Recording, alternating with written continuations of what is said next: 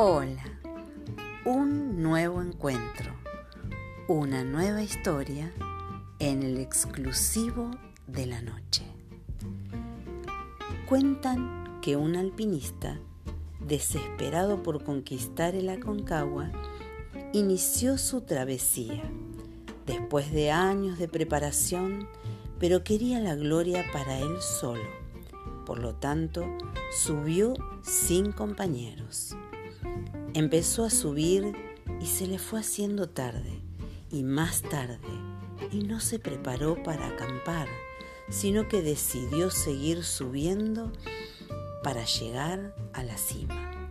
La noche cayó con gran pesadez en la altura de la montaña.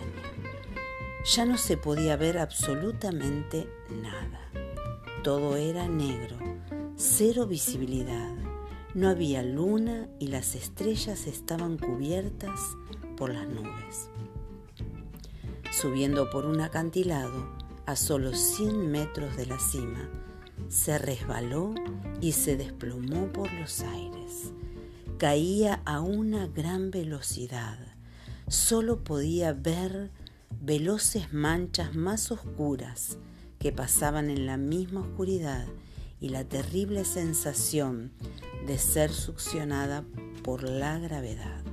Seguía cayendo y en esos angustiantes momentos pasaban por su mente todos los gratos y no tan gratos momentos de la vida. Él pensaba que iba a morir, sin embargo, de repente sintió un tirón muy fuerte que casi lo parte en dos.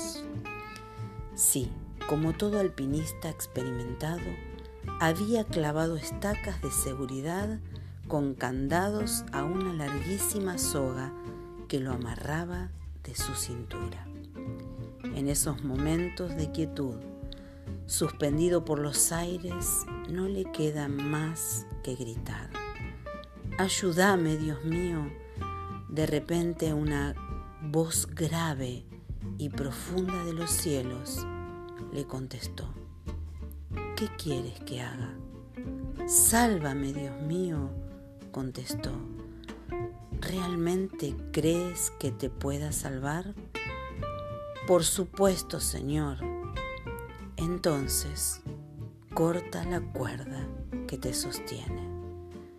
Hubo un momento de silencio y quietud. El hombre se aferró más a la cuerda y reflexionó. Cuenta el equipo de rescate que al otro día encontraron colgado a un alpinista congelado, muerto, agarrado con fuerza, con las dos manos a una cuerda a solo dos metros del suelo. ¿Y tú? ¿Qué tan confiado estás de tu cuerda? ¿Por qué no la sueltas? Cuando, cuando estás leyendo y, y me meto en la historia y me la estoy imaginando y digo que siente el tirón y se agarra de la cuerda, ya está, se salvó. Pero no puedo creer el final que tiene. Créeme, no puedo creer el final que tiene. A veces estamos en un problema grave, ¿no? Como este alpinista, realmente qué problema grave. Estar de noche colgado de una soga, pedir ayuda a Dios y en el momento que Dios te responde, en el momento que, Dios le responde y le dice, ¿realmente crees que te puedo ayudar? Sí, obvio, si te estoy pidiendo ayuda. Bueno, cortar la soga. Ahora, ese momento de cortar la soga, me imagino. Si el hombre reflexionó, la historia termina, el relato que vos lees termina, y lo encuentran muerto al otro día, es porque este hombre no cortó la soga por el temor a la caída, por el temor a soltarse de algo que por lo menos lo tenía todavía eh, en control. Y, pienso eso, ¿no? Que a veces nosotros estamos agarrados a algo, aunque, aunque le pedimos a Dios ayuda para salir de una circunstancia difícil, difícil, pero como estamos todavía agarrados a eso, que aunque nos hace eh, eh, titubear, nos hace dudar, no es lo mejor, pero estamos agarrados, cómo nos cuesta soltarnos. Y esto me hace acordar a cuando yo era pibe, allá por muchos años atrás, ¿no? Que mi papá me subía arriba de unos pilares que teníamos en, la, puerta de casa, en la vereda. En la pared había unos pilares. Y él me ponía ahí de chiquito, me ponía arriba. Y se, se corría como un metro, como un metro y pico. Y me decía saltar. Y qué me daba pánico saltar. Pero cuando él me convenció de saltar y yo saltaba al vacío y él me agarraba, para mí era una cosa terrible, una felicidad. Entonces quería otra vez y quería otra vez y quería otra vez hasta que papá se cansaba de los brazos. Pero ese ejemplo que doy es que a veces saltar al vacío, a veces cortar la cuerda, a veces cuando le pedimos ayuda a Dios y resulta que, mira, cuando le pedimos ayuda a Dios, yo creo que lo que Dios nos dice para hacer es lo mejor, es lo que más nos conviene. Entonces cuando estás dispuesto, vos que me estás escuchando del otro lado, si estás dispuesto en esta noche a pedirle ayuda a Dios en alguna circunstancia difícil que tenés y tenés el privilegio de que Dios te muestre cuál es la salida y te lo está diciendo, bueno, si estás dispuesto a pedirle ayuda, tenés que estar dispuesto también a hacer lo que Él te está pidiendo que hagas. En este caso al alpinista le dijo, cortar la soga, una locura, eh, naturalmente.